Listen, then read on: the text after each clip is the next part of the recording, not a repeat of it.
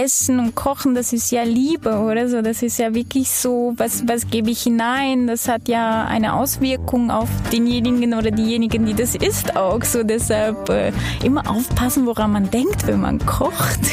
Und äh, weil das fließt mit rein. Und ich finde so, Kochen, das ist das, das Urnatürlichste unserer Spezie, Liebe auszudrucken. Also es ist, wir brauchen Essen, aber wir brauchen auch Liebe. Und das ist so, geht Hand in Hand. Und der Carla, ihr Partner, der Fotograf Oliver, spürt das jeden Tag. Ich werde sowas von verwöhnt. Willkommen zum Podcast von Fubi, die Rezeptplattform von Coop. Wir blicken hinter Kulissen in die Kochtöpfe und in den Arbeitsalltag von den Content Creators, Köchinnen, Stylisten und Fotografinnen, die euch auf Fubi täglich zu kulinarischen Höhenflügen inspirieren. Bei uns dreht sich alles ums Essen. Und heute dürfen wir zwei junge Foodliebhaber begrüßen, die nicht nur unglaublich gern kochen, sondern auch das Foodstyling zu einer Kunstform erhoben haben. Der Oliver Bartenschlager und Carla Kiefer aus Zürich sind sowohl privat wie auch beruflich ein Paar und teilen nicht nur auf ihrer Plattform Studio Kiba ihre schönen Foodbilder, sondern auch bei Fubi. Hobby?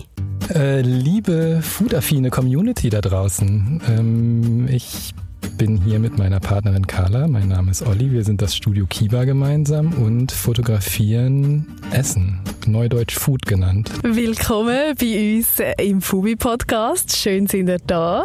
Jetzt wollen wir gerade mal sagen, euer Team ist ja nicht komplett. Es fehlt noch jemand. Zwar die Hündin Pina. Die Pini arbeitet nur 80 Prozent. Heute ist Freitag, da hat sie einen freien Tag. Und abgesehen davon ist sie in Männchenjahren jetzt mittlerweile 85 und tritt ein bisschen kürzer. Daher heute ohne Pini bei euch im Studio.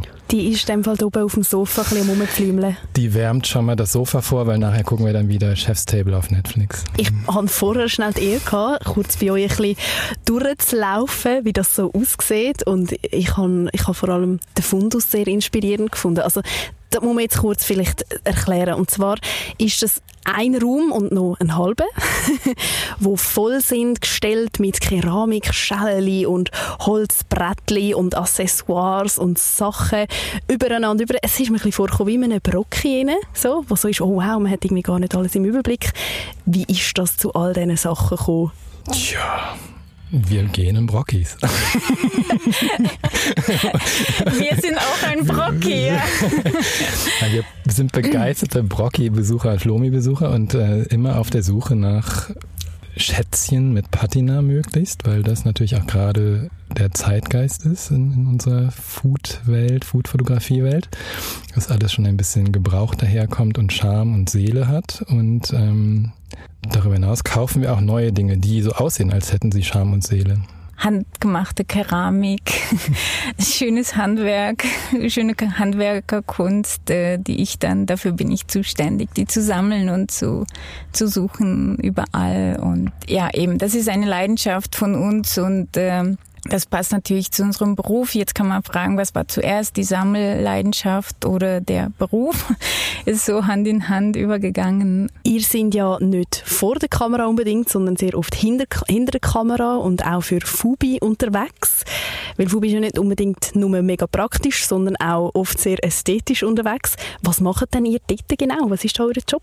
Genau, unsere Aufgabe ist, ähm, die Rezepte, die für die Fubi-Plattform äh, konzipiert werden, einfach schön in Szene zu setzen und äh, in der Fubi-Bildsprache dementsprechend das alles äh, so auf den Tisch zu bringen. Ja. Was ist dann Fubi-Bildsprache? Ja, also ich, ich finde auch, es ist immer nicht so einfach, das zu beschreiben, was jetzt eine Bildsprache ausmacht. Es ist einfach, es zu erkennen, wenn man es sieht. Aber was Fubi sicher ausmacht, oder da, wo wir uns derzeit bewegen, ist, dass es halbwegs natürliches Licht ist oder zumindest so wirkt, als wäre es im schönsten nordischen Fensterlicht entstanden. Ähm, es sind eher gedämpfte Töne und, und eben es darf gekrümmelt werden. Es ist nicht artifiziell. Es ist natürlich schöner, als die meisten von uns das selbst zu Hause jemals anrichten, aber es ist nicht so, dass es unmöglich wäre, das Ziel zu erreichen, glaube ich. Und da, darum geht es so ein bisschen. Es darf nicht zu sehr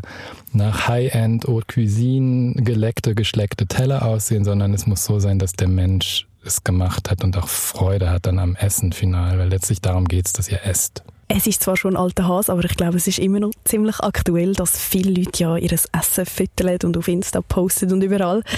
Wie stehen ihr dort dazu? Sehen ihr dort etwa die noch so richtige Foti-Food-Verbrechen? Unsere Arbeit zeigt Wirkung. Die Leute machen das ganz gut nach. nee, Quatsch. Also jeder wie er mag. Und ich glaube, ja, eben die Leute haben einfach die Lust am Essen entdeckt. Ich glaube, das ist das Wichtigste. Und, und eben durch so Kanäle wie Instagram wird es natürlich gepusht und jeder fotografiert ständig sein Essen. Und wenn es halbwegs schön aussieht, ist das ja nur hilfreich, dass eben schönes Essen Verbreitung findet, irgendwie auf welchen Kanälen auch immer. Und Jegliche Wertschätzung Essen gegenüber ist ja was Schönes. Also, und das zeigt ja auch, wenn, ja, es ist natürlich schon, man darf ja auch das Essen nicht vergessen, äh, nur weil man es die ganze Zeit fotografiert. Und, und es sollte ja dennoch, ich finde, so hm, ästhetisch sein, aber auch wirklich gut schmecken. Dann kommen zwei Komponenten gut zusammen. Und ähm, ich kann schon auch nachvollziehen, wenn Leute irgendwie jetzt ihre Teller abfotografieren in einem Rest, die manchmal zum Teil je nach Restaurant mache ich das auch so, um es einfach so als Erinnerung äh, zu haben. Aber ja, ich finde es eigentlich letztendlich, wenn man sich mit Essen auseinandersetzt, finde ich es prinzipiell eine sehr, sehr gute Sache. Wenn ihr in einem Restaurant oder so unterwegs sind und einen mega schönen Teller seht, nehmt ihr da mal ein bisschen Inspiration mit, so, ah, so könnte man den mal anrichten. Also ich eh nicht, das ist Carlas Job. ähm, ja, ja, natürlich. Also alles ist ja Inspiration, egal wo. Das, ich gehe immer mit offenen Augen. Und ähm, wenn Teller wirklich schön angerichtet sind, dann freue ich mich extrem, ehrlich gesagt, weil ähm, ja, es ist gar nicht so wahnsinnig oft gegeben, dass, dass die Teller richtig schön angerichtet sind. So, also von daher freue ich mich schon sehr, ja, wenn die so sind und äh, lass mich inspirieren, ja. Du hast jetzt vorher schon gesagt, das ist der Carla ihr Job. Wie macht ihr denn das mit der Arbeitsaufteilung? Hat da jeder seinen ganz klaren Bereich und für den ist er zuständig? Also das einzig Klare ist, dass ich die Kamera bediene und auslöse und Carla die Teller oder was auch immer, das Styling, den Tisch, die Props anrichtet primär und ähm, ansonsten ist es so ein Mischmasch Hand in Hand und also ich meine, das ist, ist ja nicht nur, was wir vor der Kamera machen oder, oder vor der Kamera eh nicht, ja, hinter der Kamera, mit der Kamera auf dem Tisch, sondern auch das vorher. Also ob jetzt das äh, Kommunikation mit Kunden ist oder, oder was auch immer. Da hat, haben wir so jeder so ein bisschen seine Aufgabenbereiche, aber ähm, ja, schauen. Also eben, jeder macht das, was er vielleicht lieber macht oder besser kann und, und, und oder ich koche nicht so gern, dafür esse ich umso lieber. So halt. Ich finde es aber noch spannend, wie wenn ich irgendetwas gestalte oder mache, ist das bei mir mega oft so ein, ein spontaner Prozess. Wie ist das bei euch, wenn ihr ein Foto inszeniert? Wisst ihr von Anfang an oder macht man da sogar Skizzen so an, so sieht zum Schluss aus oder kocht man es und beim Zubereiten und Anrichten ist dann plötzlich so, ah, das ist vielleicht auch noch cool oder das ist auch noch schön? Ja, also das ist schon so... Ähm so eher mein Part, dass ich denke mir immer so Sachen aus oder so konzeptuell gehe ich vor oder dass ich irgendwie eine Idee habe, okay, jetzt gerade ist Saison, irgendwie äh, sehe ich irgendwie Palmkohl in irgendeinem Garten, dann sage ich, ah komm, lass uns eine Strecke machen, irgendwie dazu und dann ähm, dann gestalte ich quasi wie, dann denke ich mir die Rezepte aus und weiß, okay, das und das und das machen wir und so und so viel Bilder und so und so bauen wir es auf und dann suche ich natürlich die Sachen zusammen und koch's und bespreche mich mit Olli und dann, ähm, wenn etwas so findet, so, ah, mei, das würde ich jetzt anders machen, dann sagt er das schon und so, aber ähm, das sind natürlich jetzt aber so unsere eigenen Sachen. Ne? Also wenn, wenn wir natürlich für Kunden arbeiten, dann sind so ganz klar oder so. Dann bekommen wir Briefings, dann gehen wir das zusammen durch und dann ähm, besprechen wir uns und wer macht was und ich ganz klar ist meine Vorbereitungszeit eine andere oder so mein das was ich vorbereite ist das was Olli vorbereitet und ähm, genau ebenso in, in unsere für unsere freien Sachen sind wir natürlich sehr frei und nutzen das auch aus sehr frei zu sein. Wie lange sind denn ihr schon zusammen unterwegs oder vielleicht auch wie hat das Ganze eigentlich angefangen? Ja, da muss man auch differenzieren zwischen beruflich zusammen und privat zusammen. Das ist bei uns ja noch so ein Sonderfall. Also ähm, eben, wir sind jetzt schon, mh, hm, was sind 17,5 Jahre, ein, ein Paar, Liebespaar.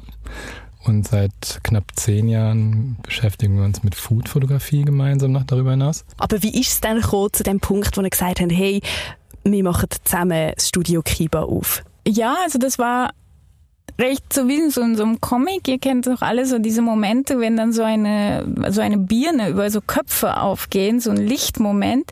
Und ähm, das war so, der Olli kam nach Hause. Er hat ja früher Porträtfotografie für Editorials und so gemacht und kam nach Hause von seiner Agentin. Da waren wir bereits in Zürich und meinte so, du, ähm, die ist total auf der Suche nach, äh, nach einem Foodstylisten und äh, es gibt gar nicht so viele. Warum machst du das eigentlich nicht? Und da ich immer so gekocht habe. Und äh, kein Teller jemals un arrangiert rausgegangen ist oder zu Hause, dann kam Olli drauf, das, das wäre doch total was für dich. Und in dem Moment ist wirklich so ein Licht aufgegangen in mir und es hat so ein Ding-Dong und ich so, natürlich, ganz klar, es liegt auf der Hand und ich habe früher auch Ausstattung, Kostüm gemacht beim Film, Theater und dann war so, hat sich so wie so ein Kreis geschlossen mit dem Essen oder was so eine, eine tiefe Liebe und Leidenschaft war für mich und, aber ich bin gar nicht selber drauf gekommen, das mit Essen zu kombinieren. Dann war es so, ja klar, das ist es.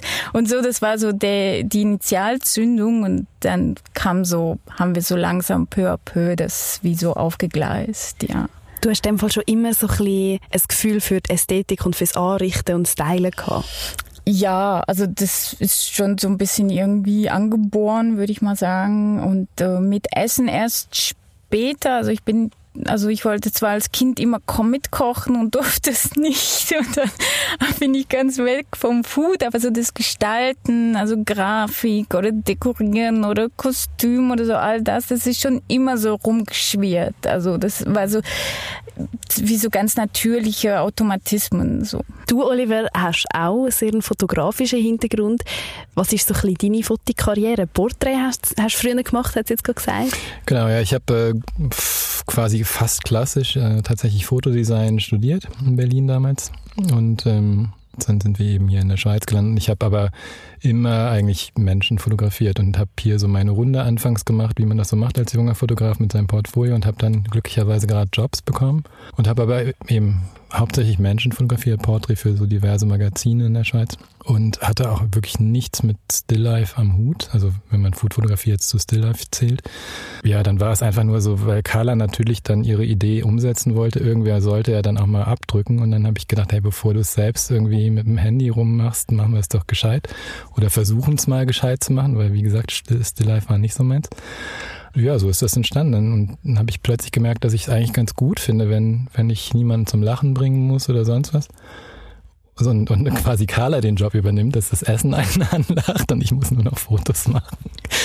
Ähm, ja, und dann haben wir es probiert und das hat halt erstaunlicherweise sehr schnell sehr gut geklappt und, und dann ja, ist es wie überall, ne? Wenn man, wenn man sich nicht mehr kümmert um Porträtjobs, dann kommen auch keine mehr und dann war, bin ich jetzt ans, ans Essen gekettet quasi. Aber ich mag das, es ist schön und es ist lecker und ist, ich werde gesättigt auf, auf viel, mannigfache Weise. Aber es ist schon ein fester Unterschied von Porträtfotografie zu Foodfotografie. Ja, ja, sicher. Also natürlich, also der Hauptunterschied ist aber wirklich, was passiert vor der Kamera. Also als Porträtfotograf bin ich natürlich viel mehr mit meinem Subjekt, Objekt in Kontakt und muss da eben machen, dass der Hase läuft und vielleicht auch anderes Licht setzen. Also Lichtsetzung ist sicher oft eine andere. Aber ähm, es ist beides Fotografie und dann im Rahmen von so einer Ausbildung lernt man ja alle möglichen Genres. Es ist jetzt nicht so, dass ich noch nie was anderes gemacht gehabt hätte. Ich habe halt einfach professionell nichts anderes als Porträt gemacht vorher, aber im Studium habe ich natürlich auch Architektur und, und Mode und äh, eine Uhr oder ein Parfum in Szene gesetzt und, und dergleichen. Also ich wusste schon tendenziell, wie das so geht, aber es war halt vorher nicht eine Passion irgendwie. Und das ist es jetzt geworden das Schöne am Food ist ja auch, dass sich das Essen ja niemals bei einem beschwert. Also es kann einem so mal davonlaufen oder davonfließen, aber es kommen nie so Beschwerden oder so. Wenn du so Menschen fotografierst oder ankleidest oder ausstattest, dann kommt ja immer so, ja, aber ähm, nee, also so die Seite sieht nicht gut aus. Kannst mich von da, von der Seite fotografieren oder nee, ich habe einen viel besseren Geschmack. Also ich weiß, was mir steht und dann denkst du so, nee, äh, ja, uh, äh, vielleicht auch nicht ich. Und das Essen ist so geduldig. Es ist so sehr, sehr dankbar als, als Motiv. So. Ich nehme an, in der Ästhetik haben ihr mittlerweile ziemlich viel gemeinsam oder verstehen ihr euch gut. Wie ist denn das so in der Küche und im Essensgeschmack? Sind ihr auch ziemlich gleich eingestellt? Na, ich habe keine Wahl. Carla kocht und ich esse. also Das- insofern. Ja, ja, das stimmt. Olli hat die Qual der Wahl gar nicht. Wir sind an sich menschlich wahnsinnig verschieden, aber was Geschmack angeht, also zum Beispiel so ästhetisch, sind wir recht deckungsgleich. Also wir haben zum Beispiel nie Diskussionen über Einrichtung oder Design oder so oder Kunst. Wir sind so recht gleichgeschaltet wie so getrennte Zwillinge. Ähm, beim Essen ist es schon so, ähm, dass Olli natürlich, ähm, ich koche ja und ernähre mich eigentlich so äh, pflanzlich und Olli ist aber liebt schon Fleisch. So, also zum Beispiel, wenn er jetzt anders, woanders ist, also nicht mit mir zusammen, dann holt er sich schon immer Fleisch und, und, und haut sich die Leberwurststullen rein oder so und dann, das macht er dann schon anders, aber da ich halt die Hoheit über Herd und Ofen habe, ist es natürlich, äh, ja, ist der alles, was auf den Tisch kommt, weil es ist auch lecker. Du bist in dem Fall eine leidenschaftliche Köchin. Ja, ja, wenn man, ja klar, nein, ich mache das wahnsinnig gerne und ich liebe es mit Essen. Also ich finde so Essen und Kochen, das ist ja Liebe, oder so. Das ist ja wirklich so, was was gebe ich hinein? Das hat ja eine Auswirkung auf denjenigen oder diejenigen, die das isst auch. So deshalb äh, immer aufpassen, woran man denkt, wenn man kocht. Und äh, weil das fließt mit rein und ich finde so Kochen, das ist das das Urnatürlichste unserer Spezie Liebe auszudrücken. Also es ist, wir brauchen Essen, aber wir brauchen auch Liebe und das ist so, geht Hand in Hand. Mein Bauch knurrt schon, ich habe jetzt irgendwie gerade ein bisschen Hunger, wenn wir von dem schwätzen. Wie ist denn das, würdet ihr sagen, so eure Kindheit und was ihr da als Kind so gegessen und gekocht habt, hat euch das auch noch viel beeinflusst? Ich bin ja immer wahnsinnig gut bekocht worden in meiner Kindheit ähm, und immer sehr frisch und aus dem Garten und alles handgemacht und das hat mich schon sehr geprägt. Habe ich erst später auch begriffen. Ähm, ja, das hat mich auf jeden Fall und Ollis Kindheit kulinarisch ist etwas anders, aber Meine das darf er selbst erzählen. Ich bin in Westdeutschland der 80er mit berufstätiger Mutter aufgewachsen. Da lernt man Erasco-Eintöpfe schätzen und lieben. Gibt es denn auch irgendein Gericht, das ihr überhaupt nicht versteht oder könnt nachvollziehen? Also nicht verstehen ist jetzt übertrieben, aber mir ist das irgendwann bewusst geworden, dass in ganz vielen so Beizen immer als exotisches Gericht irgendwie so Ries Casimir. Und dann habe hab, hab ich das mal gegessen und ich dachte so, Mai, also wenn man so Richtung Curry und Indien will, dann aber doch bitte so ein bisschen Pfupf.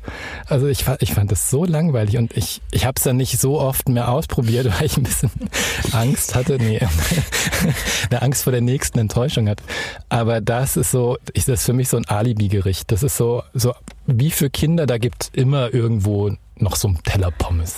Hm? Mickey Mouse. Mickey Teller. Maus Teller oder, oder Spaghetti-Eis. Aber also Ries Casimir verstehe ich nicht wirklich. Da- Das kann man besser machen und muss es anders nennen dann halt. Mm, Ja, ich glaube, ich glaub, du hast richtig gefasst. Ich habe auch schon lange Diskussionen über Reiskasimir gehabt. tatsächlich. Ehrlich? Wo ich mir, das hat es auch früher im Skilager immer gegeben. Und dann irgendwann so, was ist, was, wieso eigentlich? Ich glaube, das ist so die Schweizer Variante vom Probieren, irgendwie asiatisch zu sein.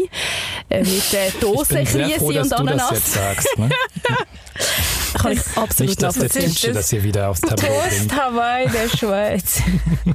Ja, genau. So, jetzt müssen wir das aber auch mal noch ausnutzen, dass wir da Experten und Expertinnen haben im Food Styling und Anrichten. Haben oder hast du vielleicht noch einen Tipp, wie kann ich mein Essen noch ein bisschen aufpeppen, wenn ich es ein bisschen schön will servieren Also das fängt natürlich schon ähm, damit an, dass worauf richte ich's an, oder so. Also ich meine, wenn man es gekocht hat und mit Liebe und so und sich's ausgedacht hat, dann verdient das Essen ja auch wirklich den einen schönen Rahmen. Das heißt irgendwie einen Teller, eine schöne Keramik oder einfach einen schönen Teller, der so wie auch einen Kontrast bildet zu dem Essen, zu der Farbigkeit des Essens und dann das Essen drauf platzieren, so dass es nicht überquillt so über den dran, sondern wie so einen Rahmen hat und so weniger ist ein bisschen mehr in dem Fall auch auch so, dass es so mehr Wirkung bekommt und ähm, ja generell immer mit Farbigkeit Kontraste spielen, so wo das Essen so schöner rauskommt und ähm, das Arrangieren selbst oder so, ja, ebenso kommt drauf an, also wie platzierst du ähm, die Sachen drauf, äh, gruppierst du sie, um etwas eine grafische Anmutung zu haben oder so. Aber letztendlich finde ich, ist es ja auch so, erstmal das Essen anschauen auch. Am besten beim Komponieren schon mitdenken in Farbigkeiten und dann beim Anrichten so wie sich auch vom Essen selbst leiten lassen. Also das Essen erzählt dir auch durch seine Formen auch so ein bisschen so, leitet dich, wenn du dich darauf einlässt. Jetzt haben uns die Profis noch ein Rezept mitgebracht, wo nicht nur fein schmeckt, sondern auch sehr schön aussieht und ästhetisch gut anzurichten ist. Was ist das? Ja, wir hatten die Qual der Wahl, weil es gibt da natürlich recht viele Rezepte, die ästhetisch schön aussehen und noch darüber hinaus fein schmecken. Und wir haben uns aber entschieden für das vietnamesische Zuckersteak, genau Trommelwirbel für das vietnamesische Zuckersteak. Aus dem einfachen Grunde, dass das wahnsinnig schwierig zu fotografieren war, weil es so fein geschmückt hat in der Luft, dass ich die ganze Zeit diese Finger Fingerlis, Fleischfingerlis möchte ich sie nennen, weil es war so hübsch angeschnitten schon, das Fleisch, stibitzen wollte und mich da sehr im Zaum reißen äh, halten musste. Ja, vietnamesisches Zuckersteak. Probiert das aus, es ist mega. Also wenn ihr eure Liebsten oder einfach eure Freunde irgendwie mal richtig fein kochen möchtet, kann ich euch das Gericht, also wie euch echt wärmstens empfehlen. Es ist überraschend, es ist frisch, es ist äh, komplex im Geschmack, äh, kocht's nach und es lässt sich wirklich schön anrichten. Die weiteren Fubi-Podcasts und noch viel weitere feine Rezepte findest du jetzt auf fubi.ch. We love food.